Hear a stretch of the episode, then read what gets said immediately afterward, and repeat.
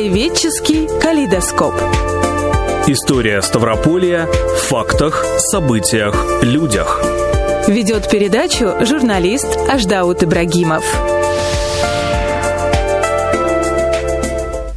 Добрый вечер, уважаемые радиослушатели. В предыдущих передачах мы с вами говорили о военно-казачьей колонизации Ставрополя в XVIII веке. Массовое основание крестьянских сел – было положено указом Екатерины II в 1782 году о разрешении заселения края гражданскими лицами. Земли на Кавказе предполагалось раздать под поселение без различия рода и звания. Территории между Азово-Моздокской и Новой Кубанской кордонной линиями стали быстро осваивать переселенцы. Кем были эти люди – как это происходило? Как шло переселение? Эти вопросы я адресую историку Алексею Кругову. Пожалуйста, Алексей Иванович. Да, спасибо большое. Э, вы абсолютно правы. И массовое основание крестьянских сел было положено действительно указом Екатерина II. Это был 1782 год. И переселенцами были я подчеркиваю, государственные крестьяне из центральных губерний – прежде всего Курской, Орловской, Воронежской, Харьковской, Екатеринославской и других – Э, основную массу переселенцев, э, мы посчитали, приблизительно где-то 60% составляли, э, как я уже сказал, государственные крестьяне. Кто такие? Поясните, да. Да, кто, кто такие, такие государственные, государственные крестьяне? крестьяне? Это юридически свободные, но находившиеся в зависимости от государства люди. Они были не крепостными помещиков. Это были вот именно государственные, находившиеся в зависимости от государства. И правительство тогда пыталось решить две важные проблемы. Первое – заселить государственными крестьянами малонаселенный край – мы с вами говорили. Да, да, в прошлой передаче мы говорили как раз о том, да. как заселяли казаками, переселенцами Конечно. из что там Центральной России. Губерния, там что, край, губерния 100 тысяч человек. Да, всего. да. да абсолютно да. верно. Э, это был действительно малонаселенный край с кочевыми нагайскими, туркменскими и калмыцкими племенами. Это э, привело к более прочному закреплению России на Кавказе и хозяйственному освоению территории. То есть вот этот приток, он действительно сыграл свою э, важную роль. Вторая проблема.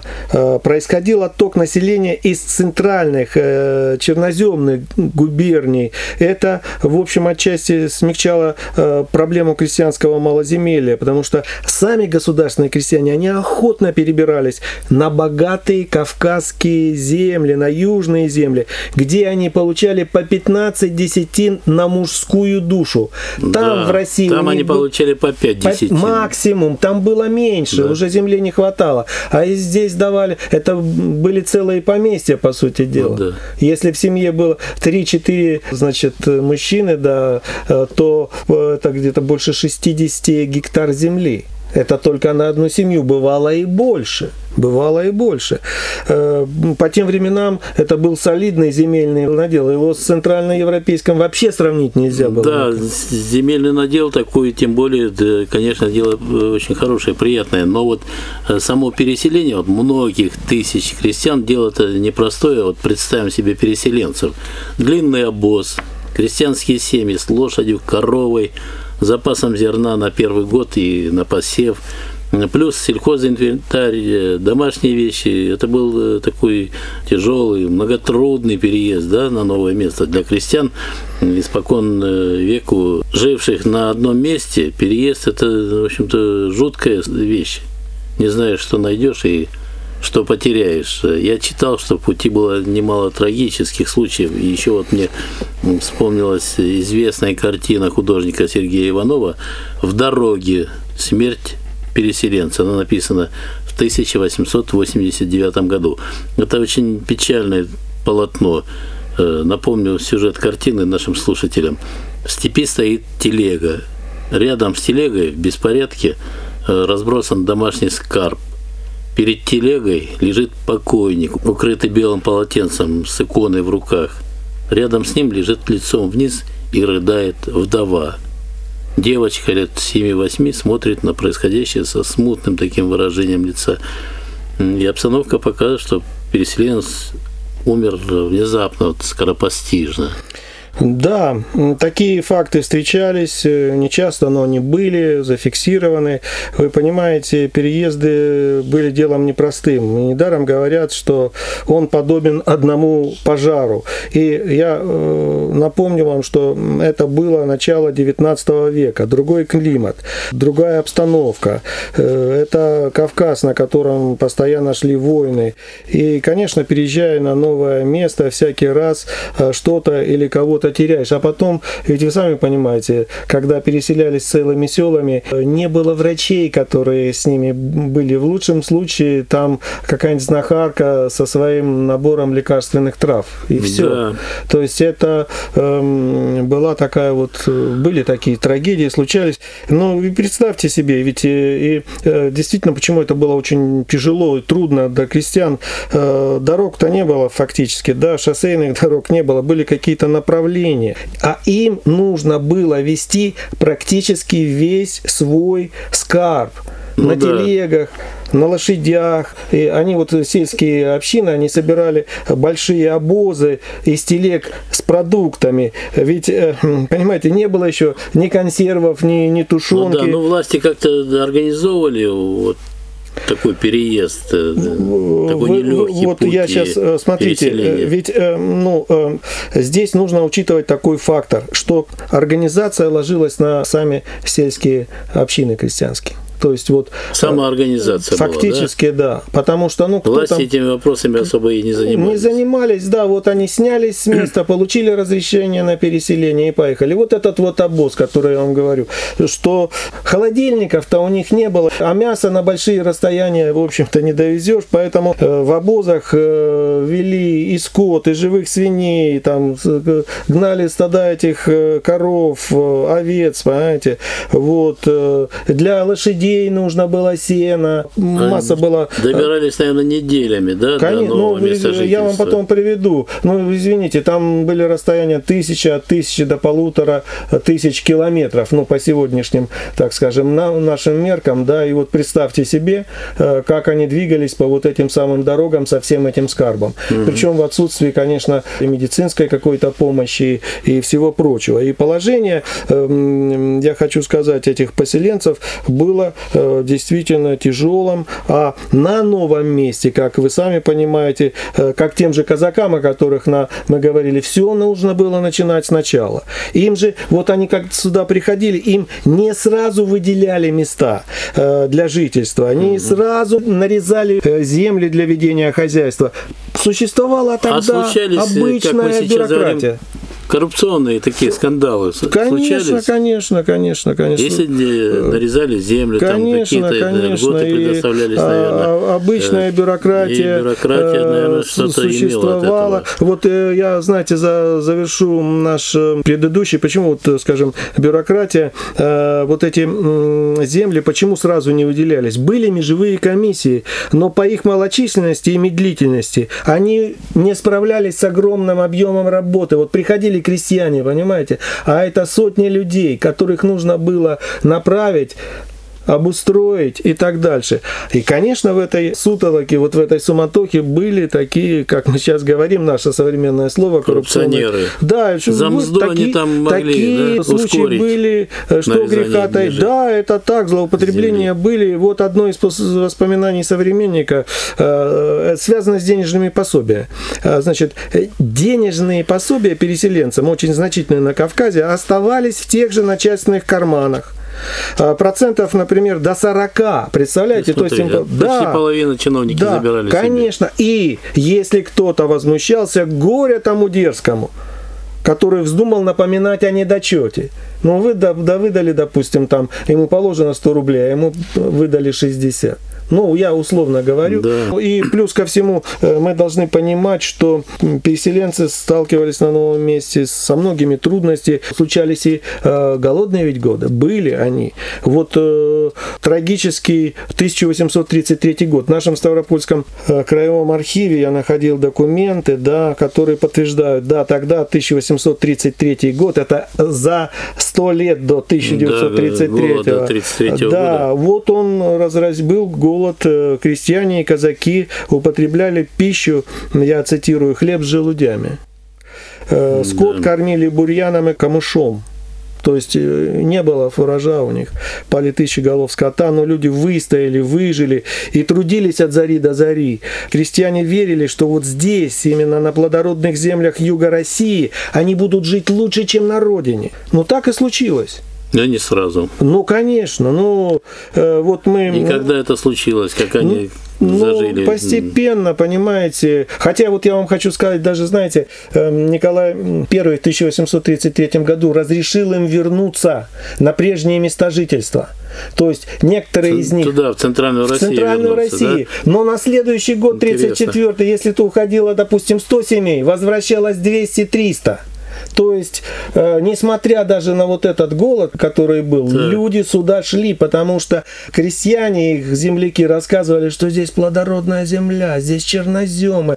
Как тогда говорили, палку брось, э, на следующий да. год сад вырастет. И э, вот этот вот эта вот народная молва, она распространялась, и люди стремились э, сюда, на плодородные земли. А потом 15 десятин, мы же э, больше да, 15 да, да, гектар, да. понимаете? И вот мы говорили с вами в прошлой передаче, сколько проживало. Вот смотрите, уже Кавказская область, 1840 год было 41 э, селение. 41 селение, и 112 почти с половиной тысяч крестьян причем государственных крестьян, угу. и они э, составляли подавляющее число переселенцев. И это вплоть до отмены крепостного права. Наиболее крупными селами были тогда, я вот зафиксировал, Безопасное, Медвежье, э, Пелагиада, Московская, Донское. Э, ну, кроме того, сюда в поисках лучшей доли э, бежали крепостные крестьяне за землей волей, о которых они мечтали испокон века. Ну и о крепостных. Вот у нас сложилось и некоторых превратное впечатление, когда работаешь с молодежью, говорит, да там крепостные крестьяне. В Ставропольской губернии насчитывалось всего, как вы думаете, сколько? 2%, 2%, 2% остальные были государственные крестьяне, абсолютно да? верно, казаки. Да, да, вот из них наиболее крупными селами, помещичьими, где жили крепостные, были Воронцово-Александровская, Бургун-Маджары, Маслов-Кут, э, Владимировка, вот. Ну, как вы сами понимаете, основная масса э, помещих хозяйств была нерентабельной, угу. в, в отличие от э, государственных, которые трудились на своей земле и получали очень хороший урожай урожая. Ну, тем не менее, вот среди крепостных крестьян было много недовольных вот своим зависимым положением, да, и они не раз поднимали восстание, э, хотя их всего-то, как вы говорите, было 2% от общего населения, да, того времени. Да, это небольшой да. очень процент. И наиболее драматические события произошли в январе 1853 года. Восстали крепостные крестьяне села Маслов-Кут – они вообще считали себя свободными людьми и протестовали против перевода их в крепостные. И с негодованием восприняли систему штрафов и отработок, разработанную помещиками Калантаровыми. Мужики с семьями и детьми, всего около двух с половиной тысяч человек, собрались на площади своего села и заявили, что не разойдутся, пока не получат воли и конфликт этот разрешился трагически. Да, он действительно разрешился трагически. Местные власти вызвали войска, э, свыше 800 солдат, казаков, даже артиллерия была. Да. В село прибыл губернатор и э, Володской. Вот что он писал. После выстрелов крестьяне продолжали упорствовать и даже ободрились, когда атака волжских казаков не удалась. Это вынудило меня действовать против них картечью и он приказал стрелять. Угу. Раздался залп один, другой, третий, и толпа крестьян в отчаянии бросилась на казаков, э, но колями да дубинами против э, ружья артиллерии много не навоюешь. Э, мужики в конце концов дрогнули, бросились в рассыпную, а солдаты продолжали стрелять. И на площади, в общем, раздавались нечеловеческие крики, стоны раненых и просивших о помощи и милосердии крестьян крестьян. По официальным данным, э, погибло 160 человек, ранено 111. Да. Это было, ну вы видите, ну, это ужас, была кровавая ужас. трагедия, да.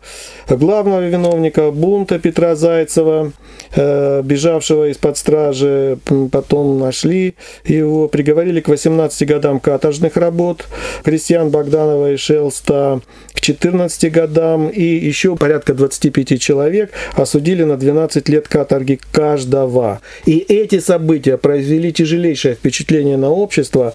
Но это на всю Россию прогремело. Конечно. Э, в своем донесении генерал Заводовский царю, он писал, «Я скорблю душевно о пролитой крови и погибших жертв непреклонного упорства, как он утверждал, но не могу не согласиться, что нельзя было оставлять мятежной э, толпы неусмиренную». Так вот, Николай, Николай I был тогда, да, да. Николай I на этом донесении написал «Ужасно, ежели справедливо».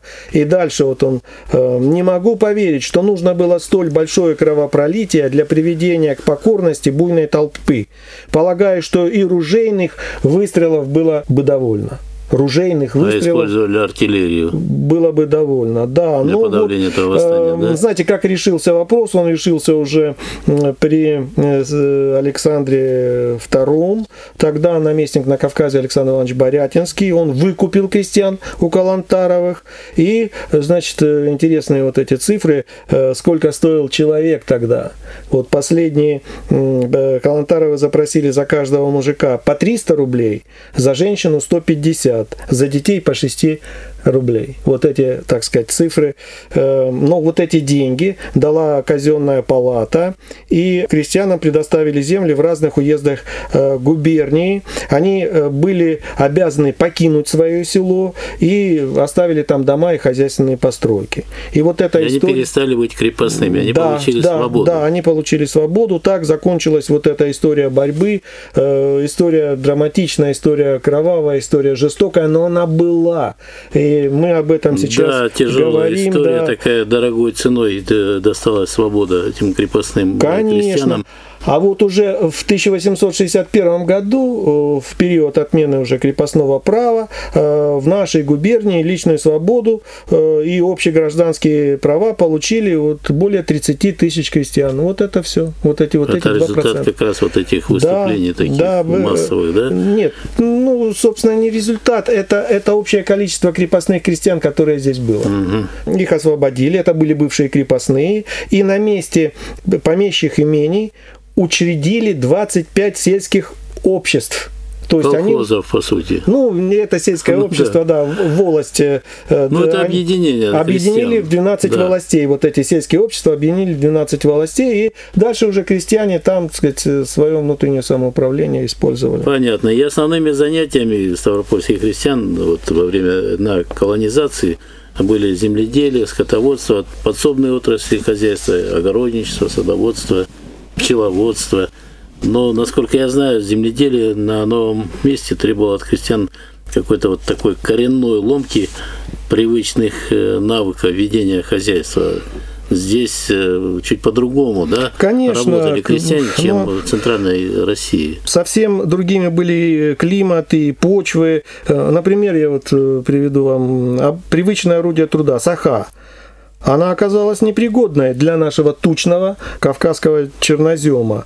И более приспособленным для тяжелой вспашки оказался украинский плуг.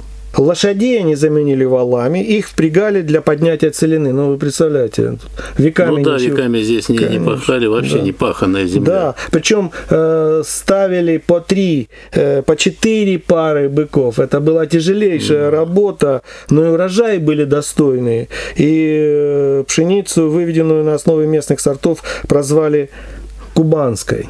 Кубанка знаменитая, да. Ну, по названию реки. Да. Э, Алексей Иванович, э, а кто такие чумаки? Да, очень интересный вопрос. Мы обещали рассказать. Это люди, которые занимались извозным промыслом. Э, вот до проведения железных дорог это был обширный промысел, очень доходный промысел.